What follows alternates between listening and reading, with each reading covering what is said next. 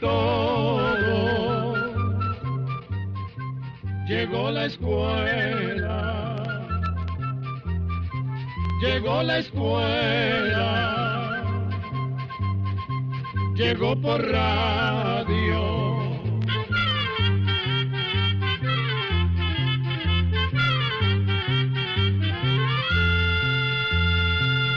Oigamos la respuesta.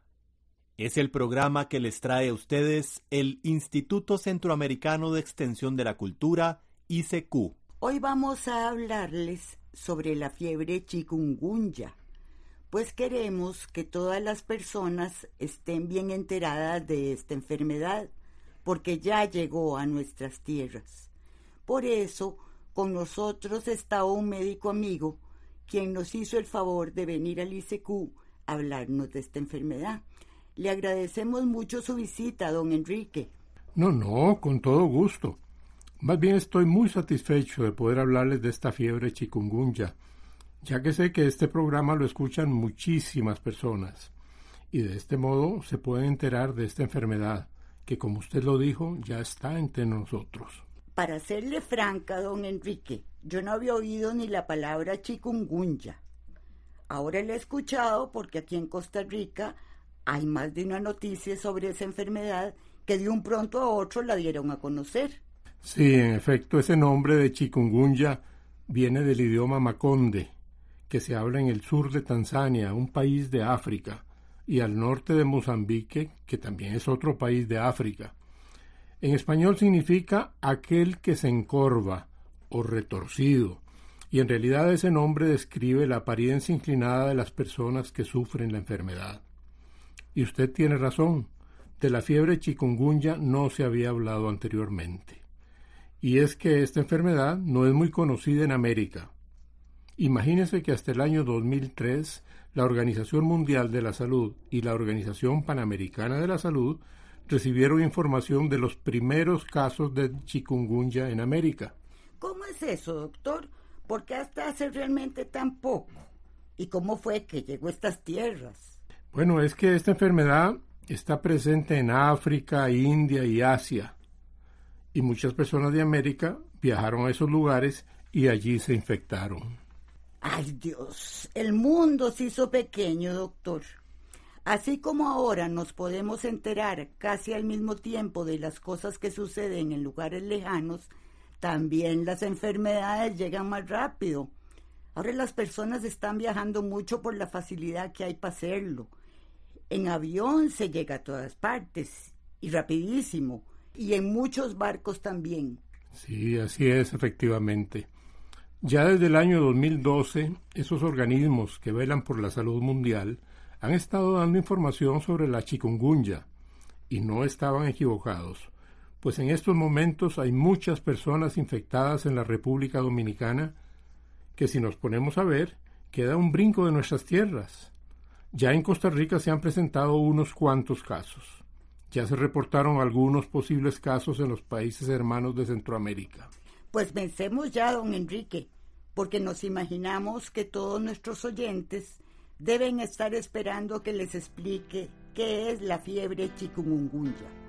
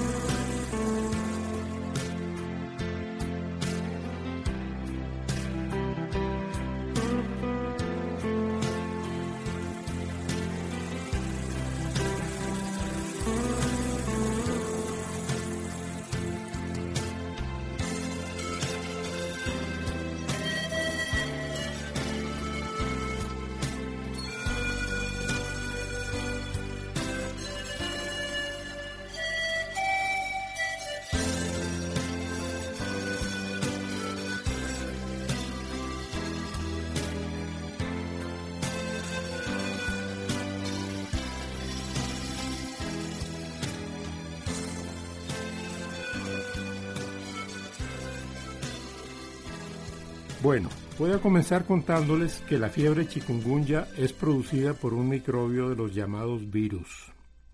El virus lo transmite la hembra de un mosquito o zancudo de la especie Aedes, que es el mismo que transmite el dengue. El mosquito, al picar a una persona enferma, luego a una sana, le deja el virus de la enfermedad. Y una vez que los virus entran en el cuerpo de la persona, se reproducen muy rápidamente. ¿Sabe una cosa, don Enrique? Lo bueno es que ya las personas tienen mucha información sobre el dengue y cómo prevenirlo. Así que por lo menos llevamos ventaja. Sí, efecto, eso es una ventaja. Porque como dije, la chikungunya la transmite el mismo mosquito o zancudo que produce el dengue. Pero más adelante voy a volver a recordarles cómo evitar los criaderos de ese zancudo. Pues más vale prevenir que lamentar. Tiene usted mucha razón. Y es que las personas somos tan tercas o no queremos enterarnos de lo que ocurre a nuestro alrededor. Y a veces como que nos acostumbramos a convivir con las enfermedades y nos descuidamos en prevenirlas. Y la verdad de las cosas es que esos criaderos de zancudos se tienen que evitar y necesitamos que todas las personas lo hagan. Pero continúe, por favor, don Enrique. Bueno, los primeros síntomas de la fiebre chikungunya pueden presentarse entre 3 y 7 días después de que a la persona la haya picado un zancudo infectado. De un pronto a otro, la persona presenta calentura o fiebre muy alta y tiene mucho dolor en las articulaciones o coyunturas de los huesos. También puede sentir dolores musculares, de cabeza, náusea, a veces vómito, cansancio y después es muy posible que le aparezca un salpullido en su cuerpo y en sus extremidades, es decir, en piernas y brazos. También les puede dar conjuntivitis, que es una infección en los ojos. Por lo que he escuchado, los síntomas de la chikungunya son parecidos a los del dengue, ¿verdad? Tanto en el dengue como la chikungunya, la persona tiene dolores en el cuerpo. Pero la chikungunya se diferencia por los grandes dolores que tiene la persona en sus articulaciones y en los tendones, es decir, que los dolores que siente la persona están más localizados o concentrados en las articulaciones y en los tendones, lo mismo que en la espalda, en las coyunturas de la columna vertebral. Es tan fuerte el dolor que por esa razón la persona anda como torcida o encorvada, como dijimos al principio. Caramba, qué calamidad. ¿Y esa tal chikungunya tiene cura? No, hasta el día de hoy la chikungunya no tiene cura. Lo que se hace es darle ciertos medicamentos a la persona para aliviar los síntomas, incluyendo el dolor de las articulaciones. Bueno, me imagino que si la persona presenta estos síntomas, mejor que vaya al centro de salud o al hospital. Sí, por supuesto. Lo mejor es que si la persona presenta alguno de los síntomas, vaya cuanto antes al centro de salud más cercano o al hospital. Lo mismo que se hace cuando tiene las sospechas de que tiene dengue. Eso es muy importante. Primero le van a dar las medicinas que necesita y luego el centro de salud o el hospital podrá reportar el caso a los ministerios de salud. Y de este modo podrán ir a ese lugar a tratar de combatir los criaderos de zancudos, revisar a otras personas y alertar a la población.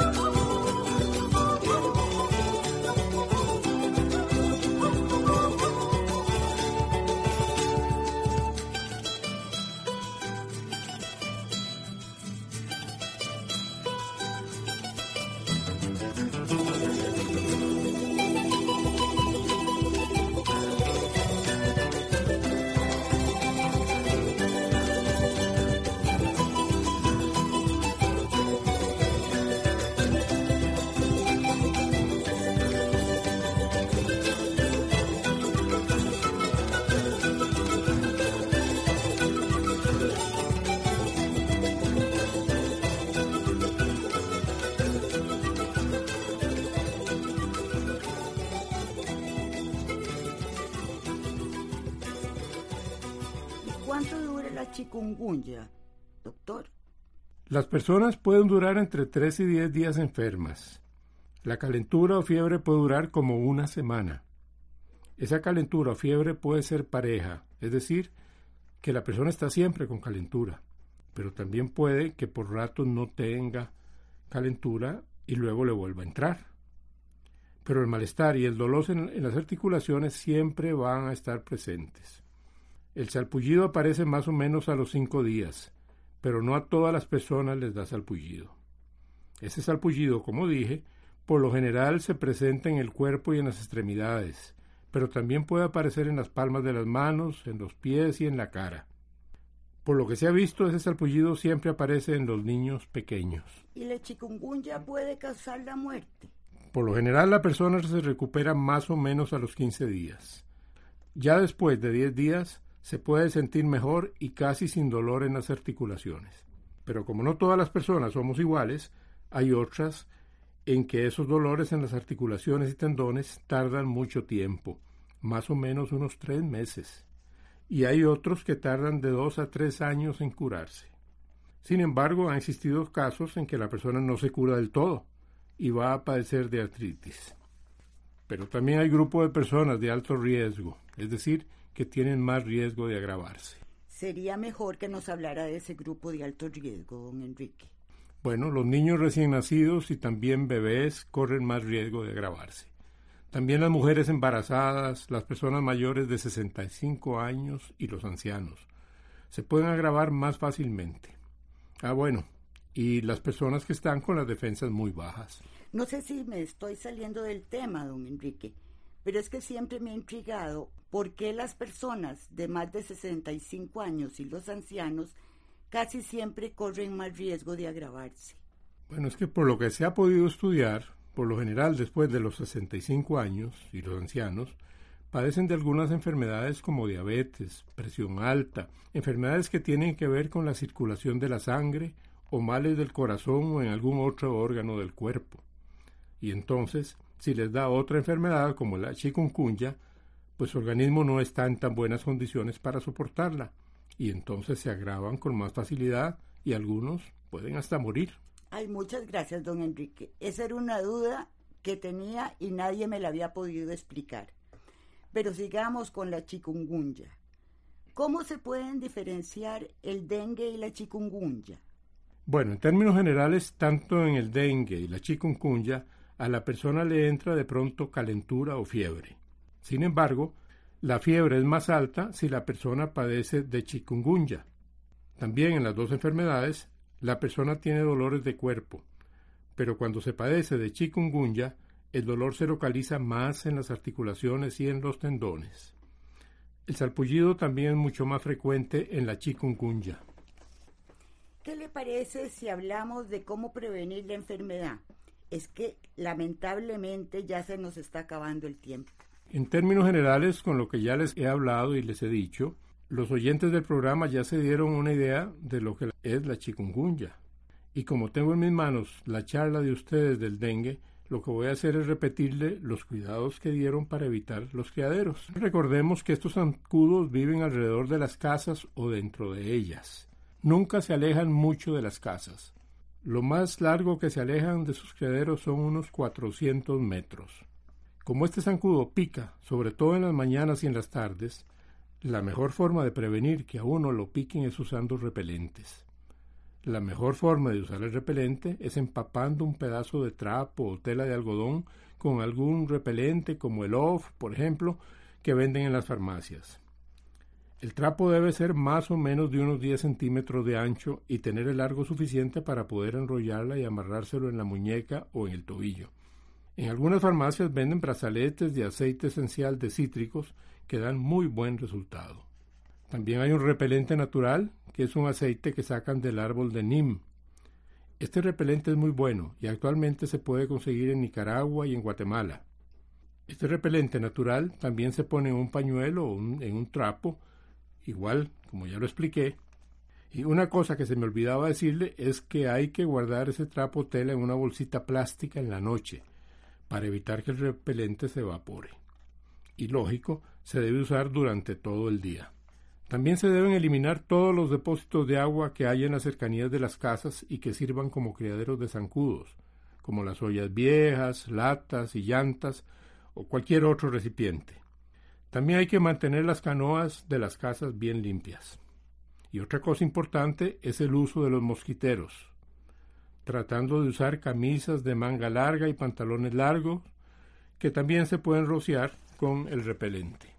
Para terminar, les recordamos que tener peceras en la casa ayuda muchísimo a que la población de esos zancudos se venga abajo, sobre todo si se tienen peces de río, como las salominas y los guppies, que se comen las larvas de los zancudos que los depositan en el agua de esas peceras. Bueno, don Enrique, le agradecemos mucho la interesante conversación de hoy. Y a ustedes, amigos oyentes, esperamos que esta charla les haya sido de utilidad. Y recuerden, todos juntos podemos evitar el dengue y la chikungunya. Hasta la próxima.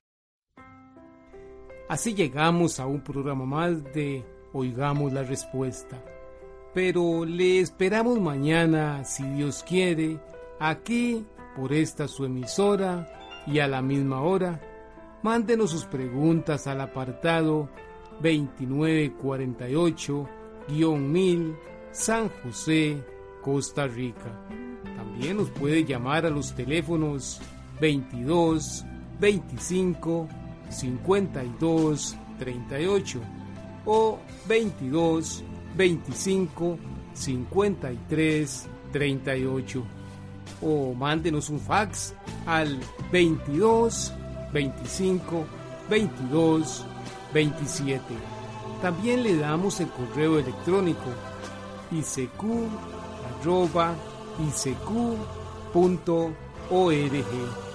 Celo de letreo i c e arroba i c e c u punto org. Para nosotros sus preguntas son muy importantes y estamos para servirle. También puede dirigir su pregunta a esta emisora que ellos amablemente nos la harán llegar. Muy importante, dele su nombre completo, dirección bien exacta ah, y el lugar donde escuche el programa. Recuerde que comprender lo comprensible es un derecho humano. Que Dios le bendiga.